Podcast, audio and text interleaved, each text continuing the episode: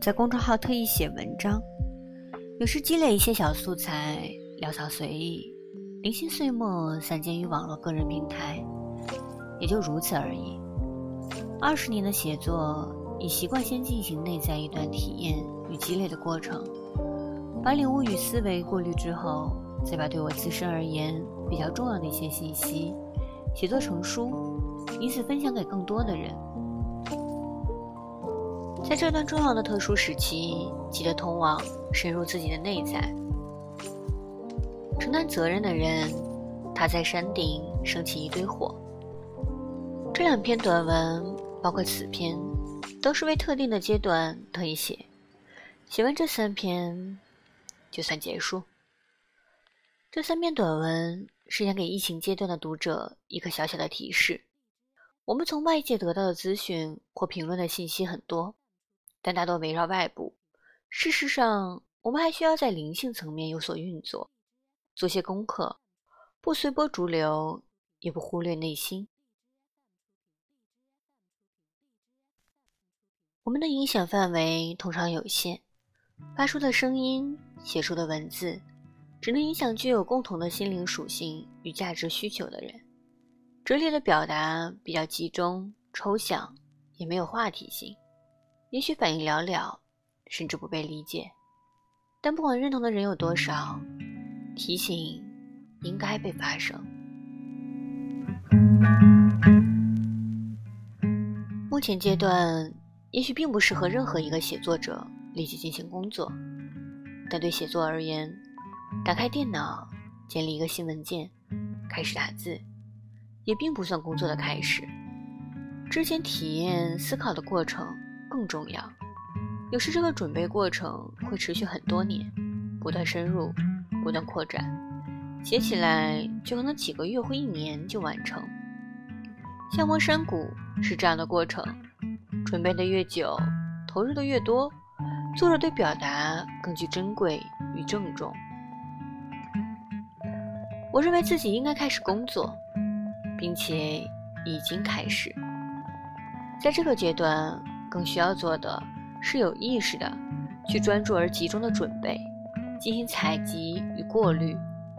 在第一篇短文中，我写过，在重要的特殊时期，不要忘记，紧要之事是通往深入自己的内在。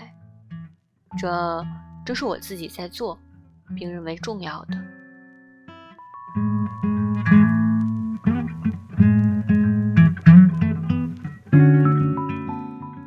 那天出门去超市买菜，街道上空荡荡，几乎看不到人，车辆稀少，阳光却很好。虽然知道不应该摘下口罩，还是摘下口罩，呼吸一会儿来自大自然的空气。以往，户外散步是生活中比较重要的内容。此刻，我想念喜马拉雅山地区的蓝天冰雪。山林与河流，圣地烟火，回忆起一些曾经度过的时光片段。但我知道，这种回忆只是属于情绪，当下就停止。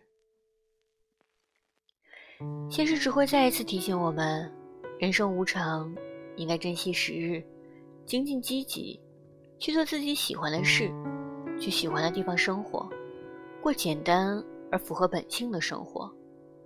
现实会提醒那些曾经被一再忽略、拖延之事。当下，很多人困守城中，没有去远处的机会，大部分时间都在室内，身体缺少活动空间，朋友们也不再相聚。我的困扰并不算多，也许多年的写作与学习的积累，对外界欲望减少，这带来身心自由。你少有对吃喝玩乐、城市娱乐功能的欲念，或对来自他人的包围、赞同与交际的渴求。我经常斋戒，能够适应孤独而需要耐力的工作，不追求物质形式的享受，所以这样的日子对我来说也是平常。但我知道，比起武汉城中所有如我这般能够在家里避静隔离的人。至今仍还健康、安全地维持着日常生活的人，都是当下的侥幸。而在这当下之侥幸的过程之中，我们还可以做些什么？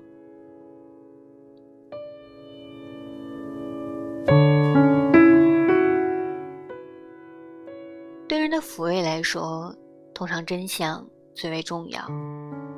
真相是各种现状、实况的真相。具体的数字、具体的源头、具体的策略、进程与效果，也是心灵的真相。我们需要知道自己的恐惧、无助、悲伤、无知从何而起，因何而起，如何去看待，如何克服。人能够得到的最强有力的支撑与帮助，外界会提供一部分。但源头只在自己身上，但人获得真相是如此之不易，不管是现实还是心灵，真相很难获知，这使人在内外都无法安宁。有时看一些口述、即时报道，这些来自平凡微小个体的表达，细节真实，展示如是存在；而有些声音，反而动机复杂。带着煽动或编造，试图吸取更多网络上众人内心的软弱与混乱。他们消费英雄、感动、恐惧、愤怒、悲伤的日记，消费人的恐慌与无助。这很可惜。我们本该彼此之间抱有更多的同情与善待。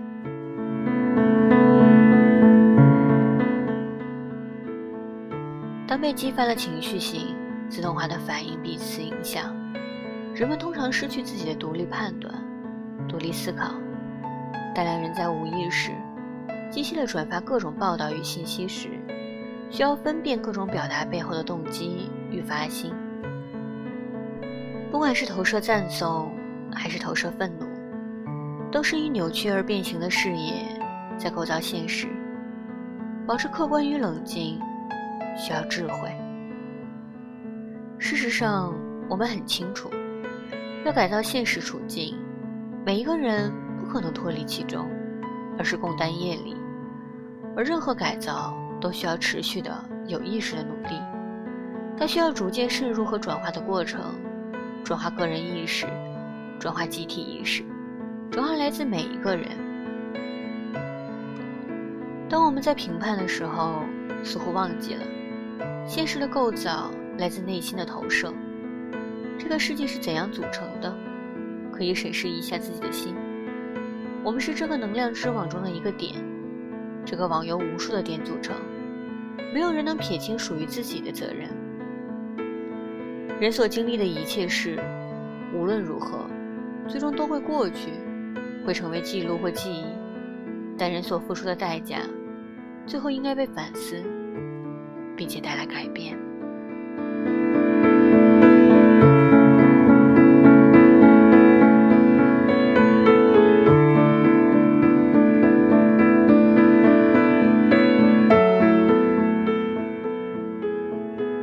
我很多年前已决定不看电视，也不全然相信媒体的任何报道。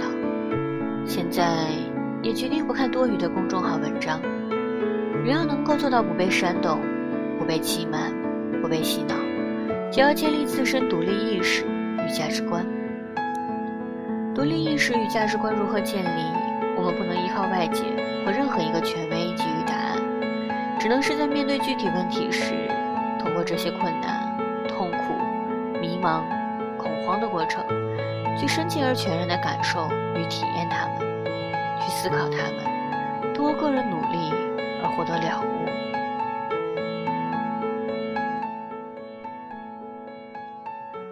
如果人不能够通过自我努力就获取基本的常识、正见与智慧，只是一味期待或谴责他人，希望外界来帮助自己脱离困境、指点方向，很难成为成熟的个体。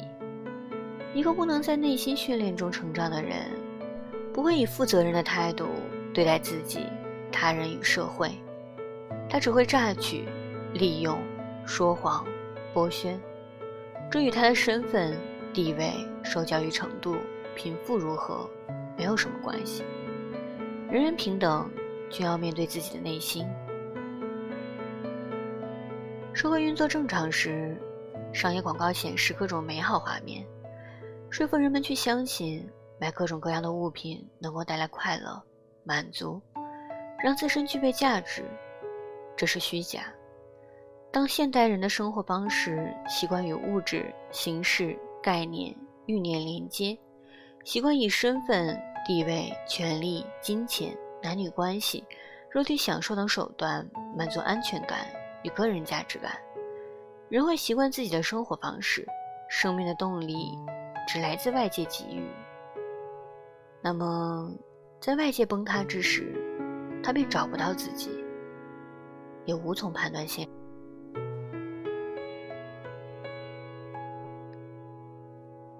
如果如果人对自身生命有认知与训练，感受到本体与本性，与内心的源头，与更大力量的源头进行连接，这种力量的凝聚，在最彻底之时，可以让人面对死亡；在困难之时，则可以让人取得平衡和自我支持。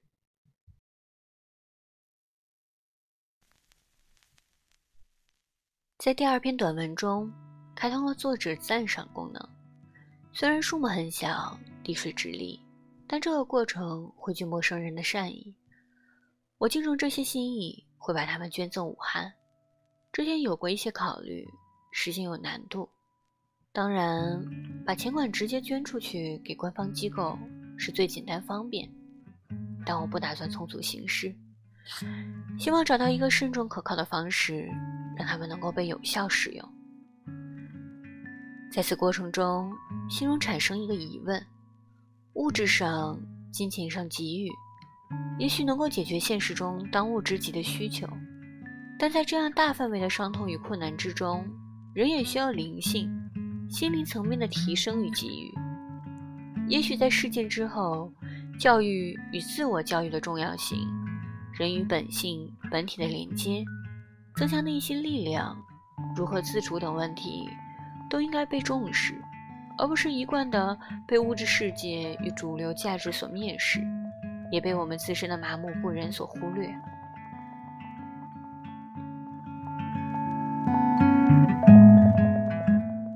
十多年前去墨脱，每天步行四十公里，在下雨的峡谷中经过了滑坡。泥石流、断崖，路途之惊险超过想象。那时留下的记忆有一个：夜晚躺进睡袋里，会问自己，明天是否依然还能够活着。然后体验到此刻自己还是活着，于是平静入睡。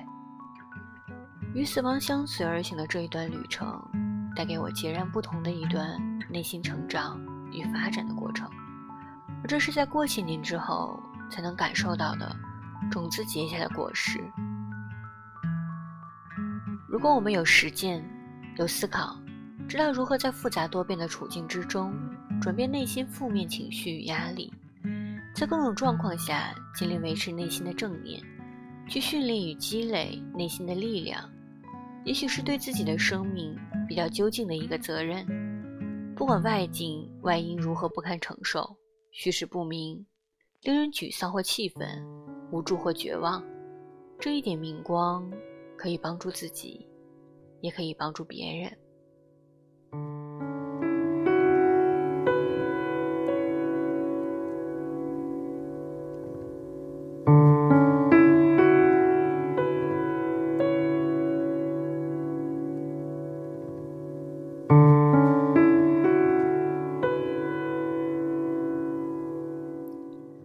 一天，走在夜色的无人街道上，想起一些整个家庭被毁灭的报道，又想到这不仅仅只是几户家庭之事，感同身受，内心难过，决定写第一篇短文。大概也是来自这种虽然相距遥远，却能够感同身受的悲伤，这种无形中渗透内心的强烈能量，让我失眠了很多个晚上。但我知道。悲伤与情绪压力无济于事，个体能做的也非常有限和微小。事实上，我为此而可以做的事情，和以往没有区别，依然是持续学习、工作，通过他人与自己的经验去思考，去了解人类在宏观范围之内如何面对这些无常的显示、生命的脆弱、个人与集体之间的连接与冲突。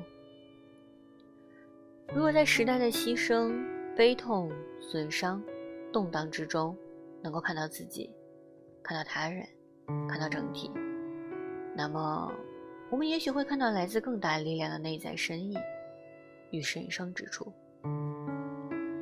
写作应该是以文字来思考、整理、过滤、萃取来自人类整体意识的情感与处境，让表达尽量导向心灵真相。提供他人内心的绝招与启发，相比起物质，也许更有长远益处。我希望自己继续沉入在各种能量交集的漩涡之中，进入静默，彻底消化这个过程，不忘记曾经深深渗透我的哀痛的能量，但日后应把它转化成清明的意识。也许准备好了，某天就可以打开新建文件。同时，每天做饭、打扫、自制面包、规律运动、持续心灵功课，认真过好当下的每一天，照顾自己与身边的人。那天发微信问候远方的朋友，问最近如何度过。朋友回答我：诵经、干活、与母亲聊天、去山上走路，有时做饭。晒太阳，喝茶。今天继续劈柴，过段时间劈的柴足够母亲一年用了。我过得很好，没有多余的烦恼。我想朋友早已与自己的本性合为一体。对这样的人来说，在哪里都是平静自如，珍惜知足。他们接受生活的所有发生，不期待未来。不留恋过去，不恐惧于内心挣扎，也不剥削外面的世界，心无旁骛，一心一意守护心中的一寸光明。如果人能够如此安住当下，保持清明心念，就可以为有形无形整个存在的世界送去祝福与祈祷。这是大海中一滴水滴的作用。作为一个平凡个体，人。可以这样生活。